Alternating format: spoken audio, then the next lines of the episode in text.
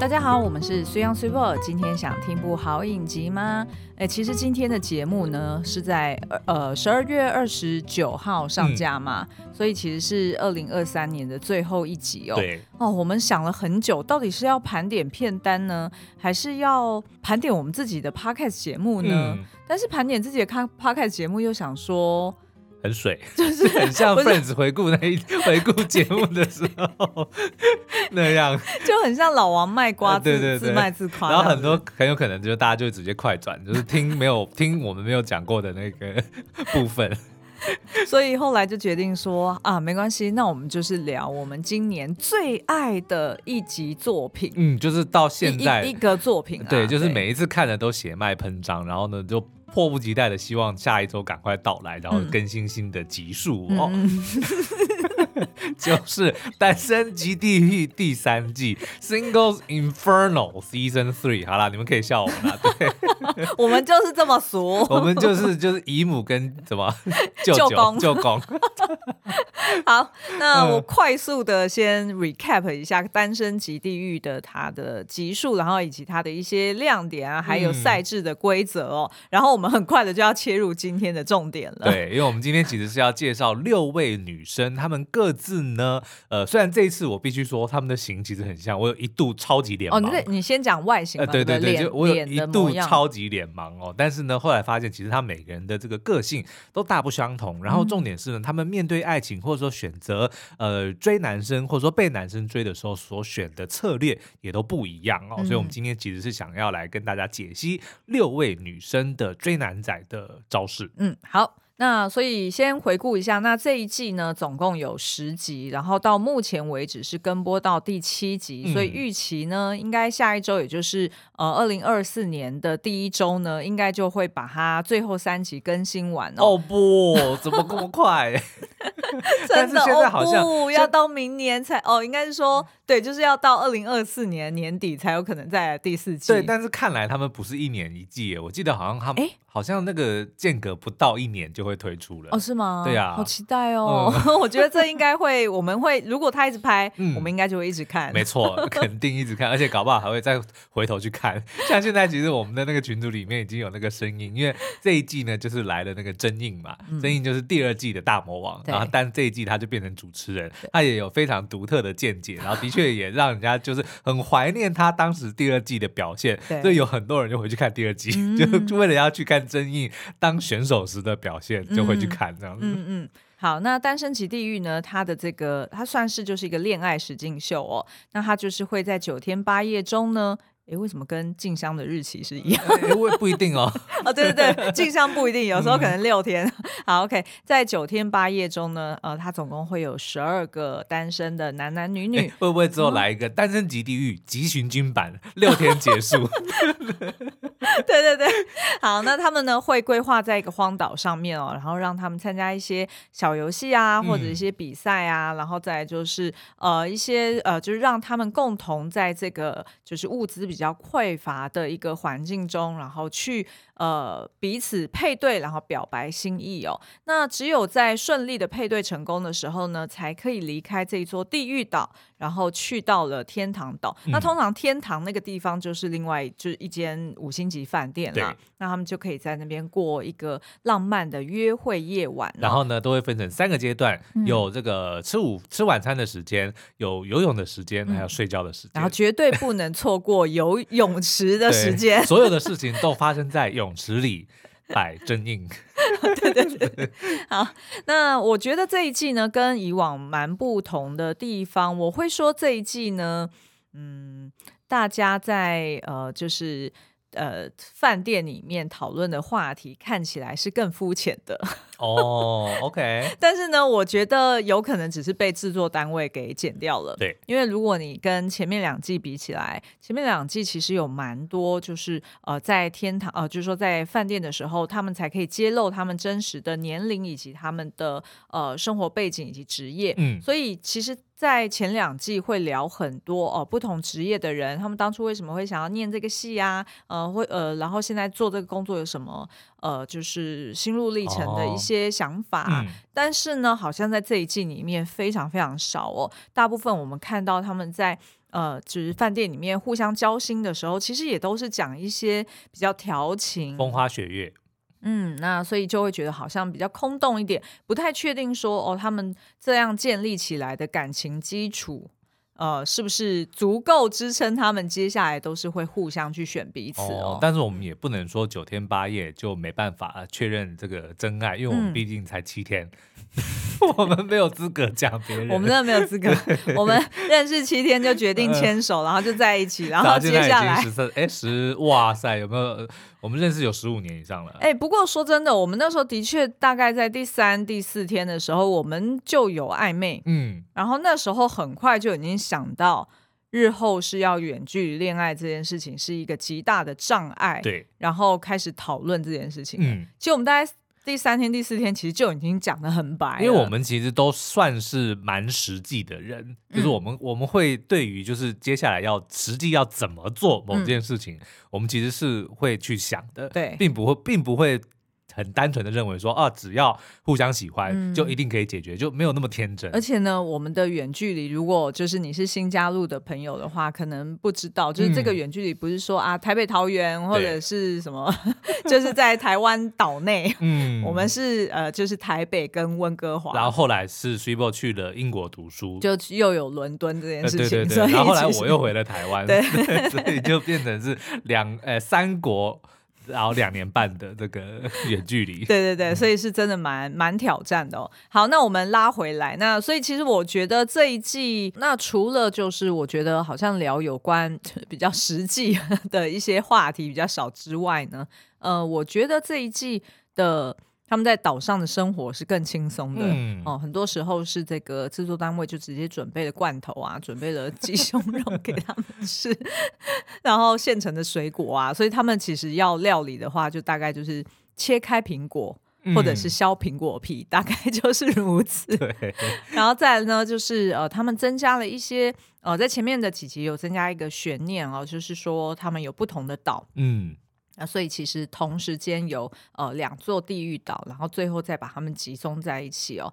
那还有一个呢，就是我们待会也会提到的是这一次的呃六位女性的参赛者，她们的年岁是更加集中的。嗯，好，那待会我们就会讲一下我们自己的猜测，就是为什么他们是这样子安排这些呃年纪的这个落差哦。好，那所以我们就呃直接就今天就直接盘点这六招，然后分别呢就是出自于这六个不同的女性参赛者哦。嗯，好，那我们就先看第一位。金九里，嘿，金 Q，，他的名字，他的名字很特别，金奎利，对，奎利。然后，呃，我会说呢，他的招式就是笑里藏刀型。嗯、那九里就如果有大家有看，但是一下对不起名字的呢，就是在最新的这一集，他们呃，这应该是上一集啦。就第六集里面，在玩游戏的时候呢，就是从头到尾都保持着微笑，嗯，但是下手非常的狠的那个女生。对，然后呢，呃，这个为什么很特别？是因为她的游戏其实是有一点类似要去，呃，就是说大家要戴着帽子，然后就是呃后面装一个尾巴嘛，嗯，那所以大家就是赛制，就是说你先抢到对方的帽子跟尾巴的话，嗯，你就赢了，要拍掉。对，然后它有限缩在一个圆圈的范围内，嗯、所以其实是蛮激烈的。那个肢体动作不不仅是，譬如说你可能是互相拉扯，然后或者是用推的，或者是甚至有人用踹的哈、嗯。所以其实呃，你要在那种情况下。表情不跟着用力是非常困难的。对，但是我们的 Gully 他就是有办法做到从头到尾都是保持那个微笑，只是随着后面这个赛制，就是那个赛况越来越激烈的时候，你就会发现他的他的脖子都已经出现青筋了，但是他还是嗯嗯微笑。所以那个主持人就说他微笑着打倒所有人。我看那一段的时候，整个傻眼，超精彩的那个。对，那嗯呃，呃，奎利他的背景呢，他是二十八岁哦，然后他其实是时尚与美妆的模特儿。然后其实呢，我觉得他一开始的确是非常有自信哦。嗯、你还记得第一第一集呃，他自我介绍的时候，他就觉得说哇，一直以来他都是那种算是。呃到一个场合，他绝对就是这个地方的呃。目光瞩目的焦点，好，那所以他想要的男生基本上是不可能有任何措施的。嗯，就是我站在男生的角度来看，Gilly 的确是非常的会吸目光。对，他真的很像是一个洋娃娃，嗯、就是说他呃的妆容啊，或者说他的打扮等等的，就是你就觉得说他放在那边就是很像一个陶瓷娃娃，嗯，嗯，然后就非常的精致，然后非常的优雅，对，哦、嗯，因为他 随时就是面带着微笑，而且他的就是。放电的方式也跟其他女性参赛者比较不同，她是那种顺顺的就眼睛就在放电了，嗯嗯嗯、然后呃一举一动就是呃很。就就很优雅，所以并不会很刻意的搔首弄姿。是，所以也很明显，如果当他对一个人没有不感兴趣的时候呢，你就会发现，哎，怎么突然就是绝缘了？你就就好像他就他就会停止放电的那个。对对对对对。所以他因为他就是很自然的散发出来。嗯。然后我觉得呃，就是他一开始第一集的时候，呃，其实他没有立即的配对成功，他就被留在。呃，应该就是跟明佑留在地狱岛了。嗯、那所以那时候他其实跟明佑呢培养出某种程度的革命情感哦。我们介绍一下明佑，那让大家如果不太确定他是哪一位的话、嗯、哦，那明佑呢，他就是两千年哦，他是年纪最小的那个男生，对，二十四岁，对，然后是一个模特儿，嗯，嗯就他的。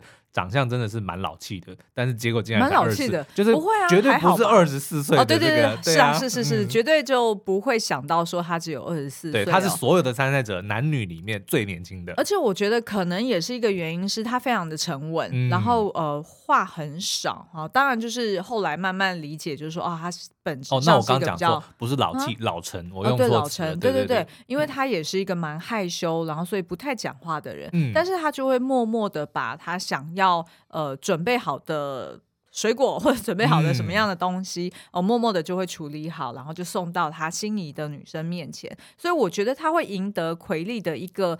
呃，芳心好像也蛮合理的，因为奎利一定是非常习惯大家很长、嗯、很主动的献殷勤，对对不对？嗯、所以反而可能是那种哎比较默默守护的，嗯、才会得到这个奎利的注意哦。嗯，所以呢，他的笑里藏刀不仅仅只是那一场比赛哦，嗯、我觉得呃，平常就是他也这样子，就是永远就是面带着微笑，但是他其实心里面都已经有有定见了、呃，有定见了。然后呃，举例来说，像呃某一场那个萤火晚。会，嗯，就是那个关系，其实有对呃奎利放电，对，然后甚至他还有好像有点责怪奎奎利说，哎，你如果对我也有意思，你怎么没有主动来找我。我跟你讲，瞬间奎利就是对他完全就没就无感了。但是呢，奎利在那个当下，他还是的确有在那边啊拨头发啊，或者是哦那边笑得很开心。可是呢，其实你一看就知道，奎利根本就已经看透，这就是我讲的关系这种人是什么人。他对不喜欢的人呢，就是他的那个笑容不会少，对，可是你。就会完全感受他的气场变了，对，气场变了，对，对，就是这个意思。嗯、那所以最后一个，我觉得他的笑里藏刀的地方就是呢，其实他。呃，最新一集他当然就是对明佑已经主动的告白了嘛，好、嗯，那但是呢，呃，到了接下来的另一场男生的比赛，那因为呃明佑输了嘛，所以他没有办法，没有权利去选择要带去饭店的女生。嗯、那所以，可是呢，那时候因为呃奎利其实还有另外一位叫做明奎，嗯、也就是他在呃片中被称作什么恐龙恐龙脸嘛，恐龙男，好、就是一个，我觉得他跟明佑长得好像，你可以看一下。消防有，有那个哦，怎么怎么爆破什么员的，对不对？啊，对，特别海海洋救援队哈，嗯、所以是非常非常就是。肩宽的，对，很 man 的。我知道 Super 有教我怎么分明奎跟明佑，明佑是比较白的，明奎是比较黑的。对，因为我一我常常把这两个都都搞混了。好好好，回来回来。所以呢，其实这个奎力也有跟呃明佑先讲哦，因为他自己很知道说啊，接下来我应该是会被选进呃，就是到饭店去。那所以呢，他很担心明佑会被另外一位呃世影给抢走哦，所以他就跟他讲说啊，我很希望留在这里，但我。很有可能不没有办法留在这里，嗯、所以呢，呃，我希望你可以乖乖的哦，哈、哦，就是乖乖的等我回来哦。他就赶快先打预防针。但是我觉得这个是呃奎利蛮贴心的地方，因为我知道，嗯，他一定感受得到明佑对他的喜欢，嗯、然后他也有表达对明佑的喜欢，所以我觉得他其实是在安明佑的心，就说、嗯、啊，虽然我会被选走，嗯，但是呢，我一定还是会对你很忠贞，所以你放心。嗯，我觉得他其实是有一点是在安明佑的心。对，所以我觉得他的笑里藏刀比较不是伤人的刀，嗯、他的那个刀呢，比较像是。呃，自卫哈，或者是说，就是守护我所爱的那一把刀。没错。好，那我们接下来下一位呢，就是崔慧善。嗯，那我会说呢，他的类型就是叫做潇洒走一回。对，那慧善呢是二十六岁的一个大学生哦，她、嗯、在梨花女子大学去读生命科学系哦。嗯、那她就是那个对短发的女孩，就是笑容非常灿烂、阳光的那一位。嗯嗯。好，那这个惠善呢？他为什么我们会说他是潇洒走一回哦？其实惠善一开始他是有跟就是话题度非常高的关系，嗯，呃，给配对在一起，就现在被千夫所指的，真的是千夫所指。好，那所以其实他跟关系配对在呃就是饭店的时候，呃，我觉得当时候因为关系可能大他十岁吧，嗯，关系是年纪最大的，对对对，嗯、所以当关系知道惠善的年纪是只有二十六岁，然后再加上。呃，惠善的个性就是这个女孩子，她是非常的呃 energetic，好、嗯，就是精力很旺盛。所以当她看到啊有什么芒果啊，有什么甜点，有什么，她就是非常的兴奋。嗯，那我觉得很正常啊，因为你在一个你从地狱岛然后来到一个五星级饭店，你当然会理所当然的就觉得很开心。嗯、那再加上旁边又有你喜欢的男生，嗯、那我觉得当时候的关系呢是有一点 就是。可能就是还没有跟其他女生配对过，哦、所以不太知道自己想要什么，嗯、亦或是这个人一直以来都不知道他自己想要什么。他们一开始的配对也也就只是互相选，然后如果刚好有互相选中的，就可以一起去。对对对对对所以一开始的确就只是第一印象。哦、第一印象。嗯、那所以那时候关系其实反而没有那么喜欢惠善哦。那那时候呢，惠善他自己有表达说呢，哎，其实他对于爱情观哈，或者是他。追男生的这种方式呢，他反而比较希望对方是体验过所有的人，嗯，或者是他是真真切切的，呃，就是嗯，探索过外面的世界，嗯，然后。最后决定要再跟我在一起的话，那他就会觉得，那这个男的是真心的。哦，就是不要让他还带着说，哎，对外面有一些好奇，对，对，或者说遗憾，嗯，因为怎么讲，就大家有听我们上一集在聊关系这个人，然后以及他的这个备胎观念的话，应该就已经知道说，这个关系这个男生呢，其实是不太可靠，嗯、他甚至不太知道自己要什么哦。那这个当然看在这个惠善的眼里，就非常的有点不是滋味嘛。嗯、但是呢，他还是对这个关系是。有感情的，他也觉得这个关系的确是他目前为止也还是首选，但他就是知道关系这个人三心二意，再加上后来又有一个新的女生加入，马上哦，原本有两个觉得不错的，现在马上第三个。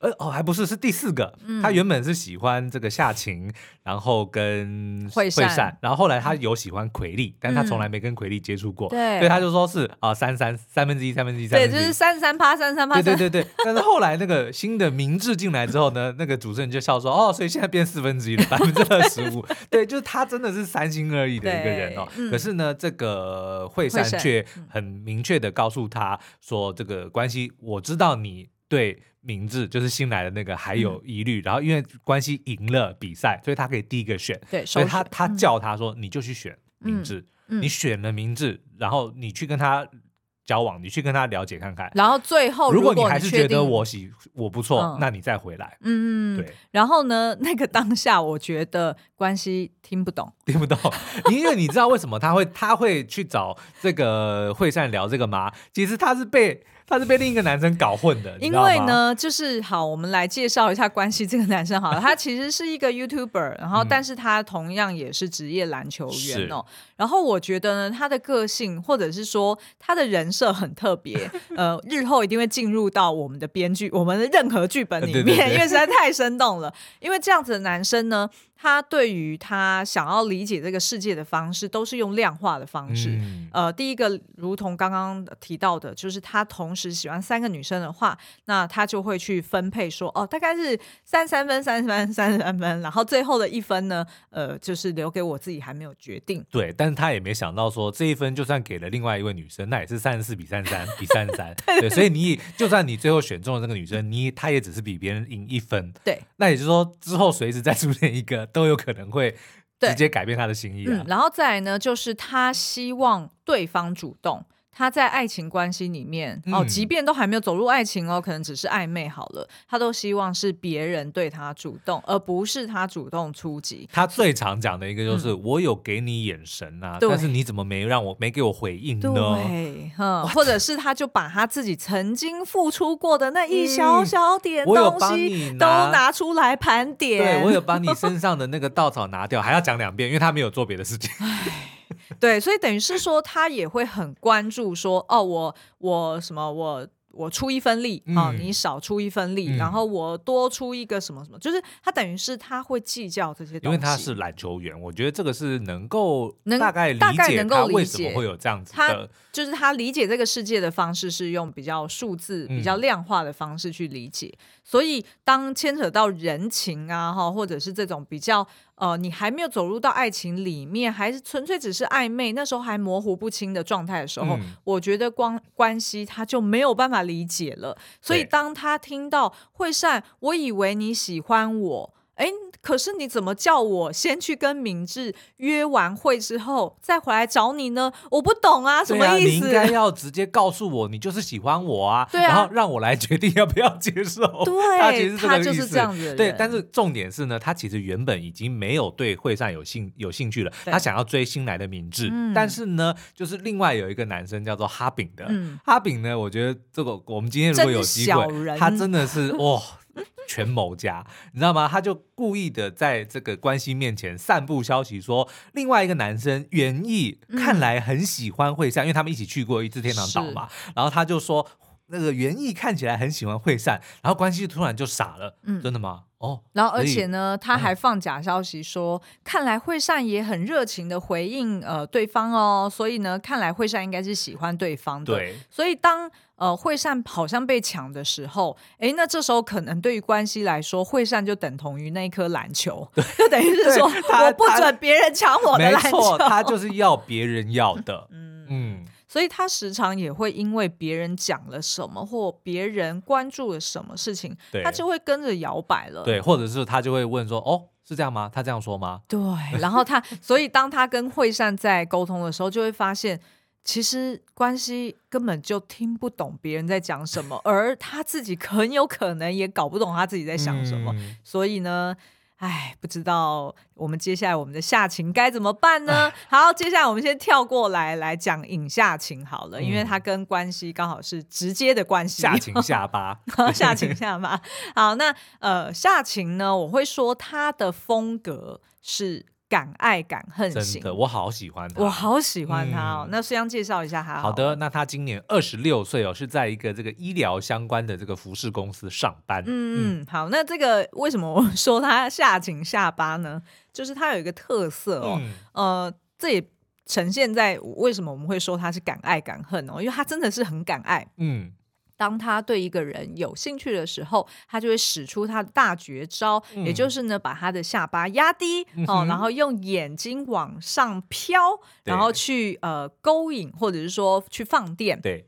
所以其实乍看的时候，就像我之前聊的，就是在我刻板印象，它就会符合我刻板印象中的那种呃什么狐狸精的那样子的感觉，哦、就是很会勾引男生的那种。对，就是好像很做作啊，然后、哦、好像就是故意摆个姿态的模样。是没有错，他的确是有摆这个姿态，嗯、但是呢，他其实也就只有这个姿态。哦，这个就是他放一百零一招，一百零一招。嗯、那没有关系啊，就是因为接下来我们看到的是。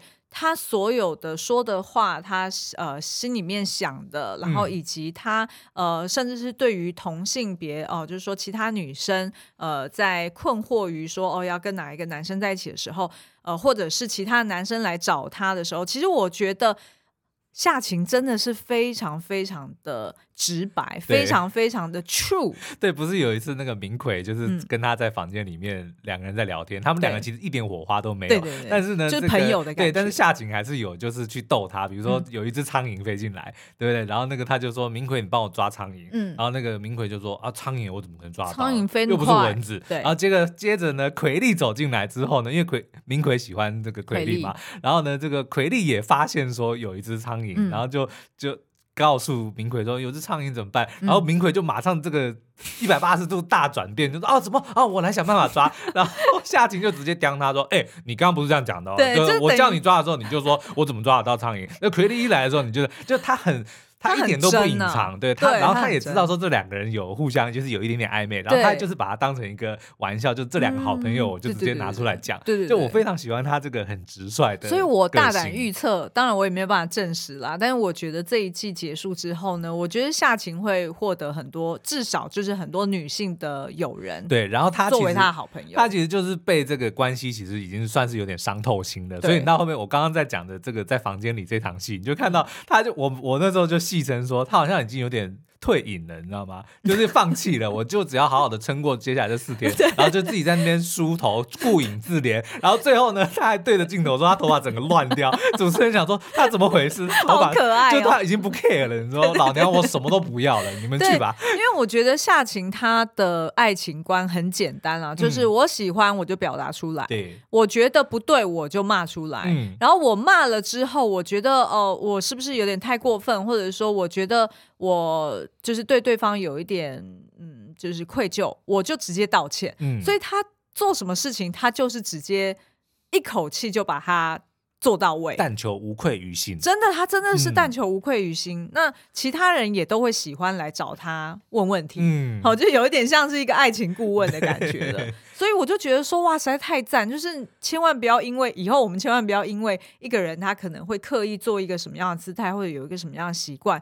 然后符合那个刻板印象，我们就觉得他就一定是那样。嗯、事实上，夏晴他就是只会那一招夏晴下巴。可是呢，就之后每一次他在使出这一这个夏晴下巴的时候，你就会觉得他好可爱，就跟一开始的误判他是狐狸精的感觉就完全不同。对，现在的确就是六个女生里面，我跟 Super 都是最欣赏她的。对对对，嗯，嗯，好，那我们再来看一下，哎，还是文印啊，文印好了，嗯、好好好。那这个文印呢？他我会说他的招式，这这算招吗？或者是他？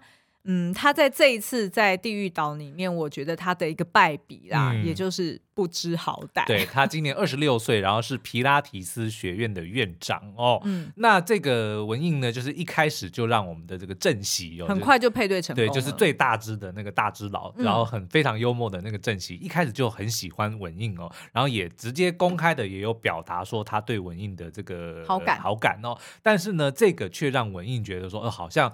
造成的困扰，因为别人男生都不敢追她了。嗯，因为就是正喜会很明白的，好像被插旗的感觉。对，所以呢，文印就曾经就是告诉正喜说：“你让我有一点不开心，你的这个做法让我有点困扰。”那反而我跟你说，他不只是讲有点不开心，他直接说你这样有点讨人厌。哦，他直接讲你这样有点讨人厌。对，所以当时候不管是我们还是呃主持人群哦，都直接说啊。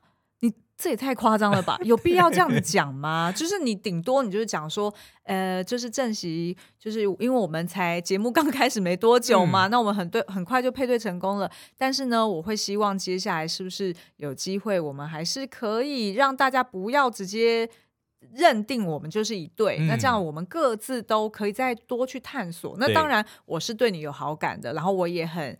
感谢你对我有好感，对这样不就成熟多了嘛？对，对不对？但是他就一定要讲这么直白。那的确，正喜也是一个非常绅士，然后也很知好歹的人。嗯、对，那他就直接马上说：“好，那我知道了，嗯、就是我会，就是我会低调一点，对，我会低调一点，然后呢，嗯、就也不会这么刻意的对你那么好。对”结果没想到那个。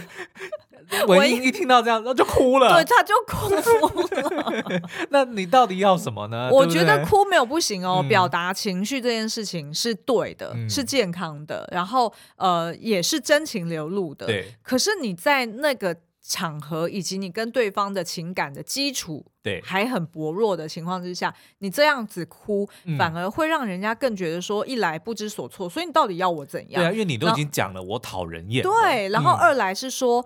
呃，反而他会有点忌惮，说哈，所以我还是要继续当你的备胎，但你可以去探索别人，然后我不可以，所以我要在这边守护你，所以你是这样期待我吗？嗯、所以反而会让对方生气。嗯、那这也就是为什么后来其实呃，在我忘了是第二集还是第三集的萤火晚会里面，其实那时候其他人就有去问到文印说：“哎，那你呃，就是发几颗糖果出去给你心仪的对象呢？”哦、是是是，那这个其实是可以复数的哈、嗯，所以有人选一个，有人选呃两个，但是呢。呃，对，有人选五个，呃，有人拿到五颗，不是选五个。哦、那文印呢？他一发就发了四颗。对。然后当时候，我记得正喜好像就只有给出一颗。他有给正喜吗？四颗里面好像有，好像有，不太记得了。我不太记得、嗯。但是不管怎样，就是说，就算有给正喜，对，他也另外给了三个男生。对。然后，所以当时候，因为那那个。时空背景下，大家还是认定说，呃，文印跟郑喜应该已经就配成对了啦。嗯嗯、但没想到文印居然说他有丢出四颗，然后那时候郑喜其实是有点尴尬的，嗯、可是他还是很绅士的，就是在旁边笑，然后就说啊，就这样，就这样。就但其实后来我们才知道，原来正喜其实是有往心里去，因为我他后来有提到这件事情，说、嗯、你给了四颗糖果，对，然后再加上。文印他其实是在正喜，呃，就是曾经配对成功，然后后来回来到地狱岛的时候，他三番两次的主动去向正喜示好。嗯，那我觉得这件事情没有不行，只是他示好的方式又错误了。对，所以让这个正喜感觉好像，呃，我自己被。Put on the spot，嗯，好像有点变成是你被 accuse，你刻意在就是大长桌上面，然后所有人都在一起吃饭的时候，然后文印你刻意的一直去刁我说，哦，我昨天很爽吧，嗯，我昨天很开心吧，但你明明是，其实你是要表达你你你对我依然是很在意的，是喜欢的，那你就直接表达在意就好，你不需要用。嗯好像反讽的方式，哦，然后反而会让男生觉得不舒服。没错，没错。那我觉得这一点的确是我一开始没有注意到，嗯，因为我本来一开始也觉得说啊，文印只是因为我们是上帝视角嘛，对，所以我一开始也本来就只是觉得说啊，这个就是女生在表达她有点撒娇，有点觉得不甘心的意思。嗯、可是呢，苏央就有在旁边跟我讲说，其实你私底下这样表达是可以的，对，但你如果在大众面前直接这样子讲，反而会让一个男生觉得说你这不是撒娇了，好像是在攻击我。嗯，因为虽然呢这样讲有点父权，但是呢，毕竟。你还是得要给男生留点面子，尤其是在韩国社会。嗯，对，韩国社会的这个是非常明显的，就是他们那个男尊女卑这件事情。对，然后跟 hierarchy 对对对，所以男生会更本来就 expect 说，更期待女生应该反而是要，比如说多关注自己。我觉得这也可能是关系为什么会这么的自大的原因，嗯，因为他篮球员，他可能养成这个习惯，永远都觉得自己高人一等，对不对？所以我觉得可能就是因为这样，所以郑喜会觉得说啊，那你这个文映，你当着所有人的面把我拿出来这样子，有点。嘲笑，因为有一点就是一直好像被针对的感觉啊，嗯、对，对，对，对，那所以其实我觉得文印他的不知好歹的地方呢，除了刚刚前面讲的，居然说人家讨人厌，那二来就是说，呃，你后来其实还是有机会可以挽回正喜，嗯，只是说你挽回的方式以及时机点会让人家误会，对，哦，然后你自己也没有表达清楚，那就期待人家要。嗯，立马回复那个真心，我觉得是有一点强求，而且等于是你这边的推理，你把这个正极往外推的同时，嗯、结果出现了。明智大魔王 就是后来才加入的这个女生哦，嗯、那她就变成了一个非常强的拉力哦。嗯、那这个、既然讲到我们就先讲明智哈，明智是一九九八年生，二十六岁哦，然后呢也是一个大学生哦，她也是梨花这个女子大学的经济学系哦，哦正准备要成为主播。嗯、那她目前呢，就是很明显的是她。看上了正喜跟关系，关系这家伙有什么好的？哎，搞不懂，我也搞不懂。对，但我觉得我会说好，我们先讲正喜好了。嗯、我觉得他当初选正喜很合理，是因为明智其实很知道他自己喜欢的型。嗯，他们在呃这个实境秀里面常常讲到理想型这三个字嘛。对，那对于明智来说，他的理想型呢，就是一个是长得像小狗哈，所以他就选了明佑，就是白白净净的，然后看起来很无害。嗯、然后二来呢。他就说他喜欢幽默的男生，对，那他的确也感受到，呃，就是正喜跟他互动的时候，他喜欢那种就不具侵略性的幽默感。正喜是冷面笑匠，对，那所以他就选择了这两个人跟他一起去，好像我不知道又去。去哪一个？我忘了什么沙滩边？对，反正就是同第一次，他同时带两个男生去，但是有分成两段了，一个人吃饭，一个人游泳。对对对对，对。然后结果是好像郑喜去游泳，对对不对？对对对。嗯、那所以当然就是我们离，就是说。呃，所以明智他跟两个男生分别互动之后，就觉得说啊，那他的确是喜欢正喜哦，嗯、所以他回到地狱岛的时候，他的确也是会跟正喜放电。对，可是他也发现，哎，这个关系好像也是不错的对象。关系，而且是重点是，他是那个时候、嗯、呃最多女生喜欢的，因为至少就有惠善跟夏晴是喜欢他的嘛，嗯、所以呢，就变成说关系是最抢手的男生。嗯，嗯所以呢，他当时就选了一个正喜自己有好感的，对，跟关系。最抢手的，对，而且当时候是没有配对成功，有留在地狱岛，所以他有机会去接近的对象。然后呢，这个名字厉害的地方，就我们因为上帝视角嘛，我们就完全可以看到他对这两个人呢玩两面手法，嗯、就是两个人都用自己的方式去放电。嗯，哇，尤其是对正喜那个扎眼睛，我整个就傻眼了，我，我又摔破下巴了。欸他就是一天早上出来的时候呢，他就直接跑到正喜面前说：“啊，我眼睛不舒服啊，我一个我一个隐形眼镜掉到洗手台，然后呢就单眼眨了一下。”嗯，哇，所有，然后呢，他后来就是换了一个镜头嘛，然后就拍到正喜，正喜当场就破防，你知道吗？就嗯，然后就看旁边，他真的是 literally 就是被那个单扎眼给破防了，哇，真的是超强。后来好像还有一次，又有一次，对，他第二次呢是他就呃，应该是正喜主动找他，就两个人拉到一个，就拉到旁边一个小沙发那边聊天，然后就那个就是坐在一个竹藤边的一个吊吊那种吊椅吧，就是那种会晃的那种。椅子，嗯、然后所以他们两个就坐在那边，然后当然当时候正席就是算是跟明智去解释说啊，为什么上一次呃。就是从饭店回来之后，我没有很积极的回应你对我的告白。哦，嗯、原因是因为我也想要弄清楚我的感受，所以这个也是我们觉得哎，正喜很不错的地方。他觉得他自己跟文印是有好像有一段过去的，哦、然后文印呃，也就是非常积极的告白，所以对于正喜来说，他希望先弄清楚他对文印的感觉之后。嗯画下句点，再来接受明智的一个就是追求。而且明智，我记得好像有呃问这个郑喜说：“哦，你不是有老婆？”对对对对，然后然后那个郑喜讲说：“啊，那是他们闹我们的啦。”对对对，对，就是他其实也也是想要去澄清这个。是是是，他想要弄清楚他自己的感受。嗯、那所以那时候明智等于就赶快呃打铁趁热嘛，对，第二波攻势，然后就又扎了同一只眼睛。对，然后呢，当场就让我们的正喜鼓掌了。我看到我看到主持人下下这个评论说哇，我们正席故障的时候，我整个笑翻。正席就开始去摸那个藤边，对就是一直慢慢往上摸。对，然后他不知道在干嘛，不知道在摸什么，你知道吗？他他他应该在要检查，然后这个藤边边的好好，而且他眼睛他眼睛一直看远方，他不敢看明智。他真的在故障了，就真的好可爱哦。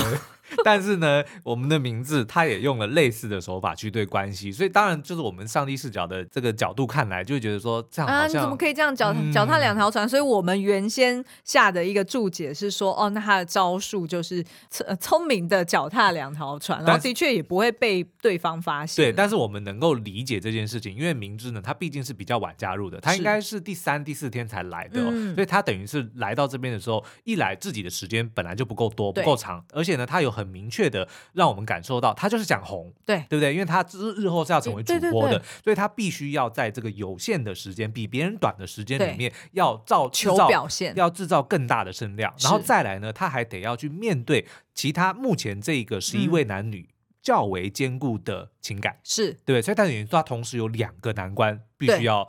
要处理，对对对，所以我们能够理解到他的侵略性。对，而且可以想象，就是说，呃，就是已经有几对男女，他们其实已经配对成功过，所以他们对于彼此的认知已经是超越地狱岛原先的这种话家常。嗯，哦，他们还知道彼此是什么职业啊，对对对对，什么年岁。那但是对于明智来说，他就只知道明佑跟正喜。嗯，所以原先他。呃，很合理的是，他会想要扒着明佑跟正熙，但是因为明佑他已经确定哦，他没有那么喜欢，然后明佑又有自己喜欢的对象，所以他就觉得啊，这一方面可能就断了。所以我觉得他跟正熙想要维持那个。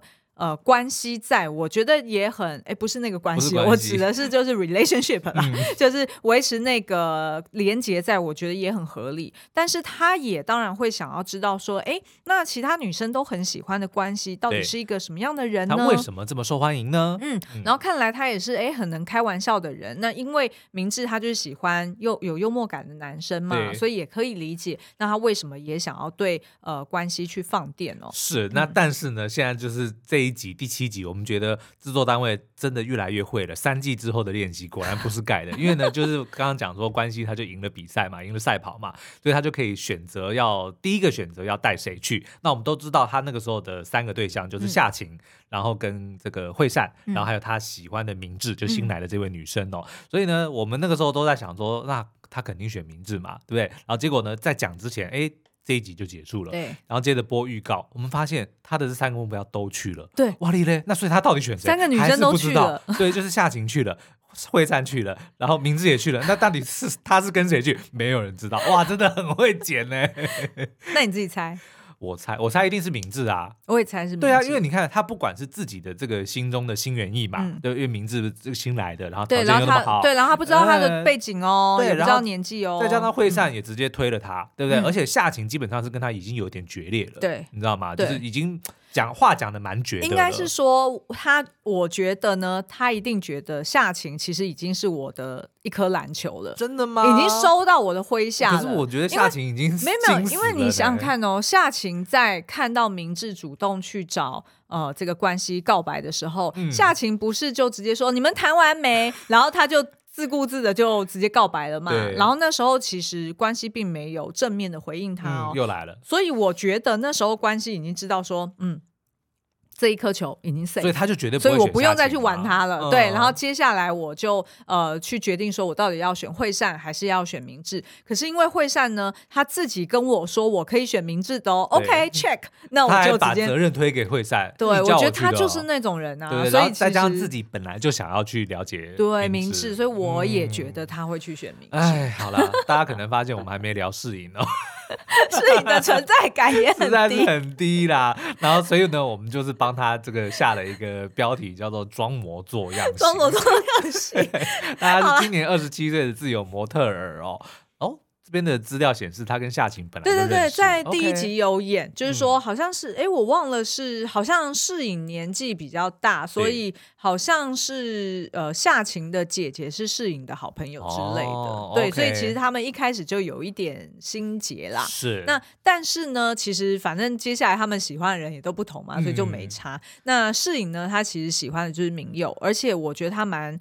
算是蛮 consistent 的，因为他后来呃，就是还是非常持，就是说持续的在每次明佑要跟别人撇配对，然后离开之前，他都会先去跟明佑打声招呼，说、嗯、我还是很喜欢你的，我还是希望等待你回来。对，因为他每一次都跟明佑错过，对，所以两个人其实都互相有好感。哦、他后来就是因为这样哭哭嘛，对不对？对，所以他才在房间里面，适应就忍不住就哭了出来。我觉得很合理的，对因为他就会觉得很遗憾。但是呢，为什么我说他装模作样？就是他不够主动嘛，他就永远好像是要让事情发生在他身上一样，他比较少会去。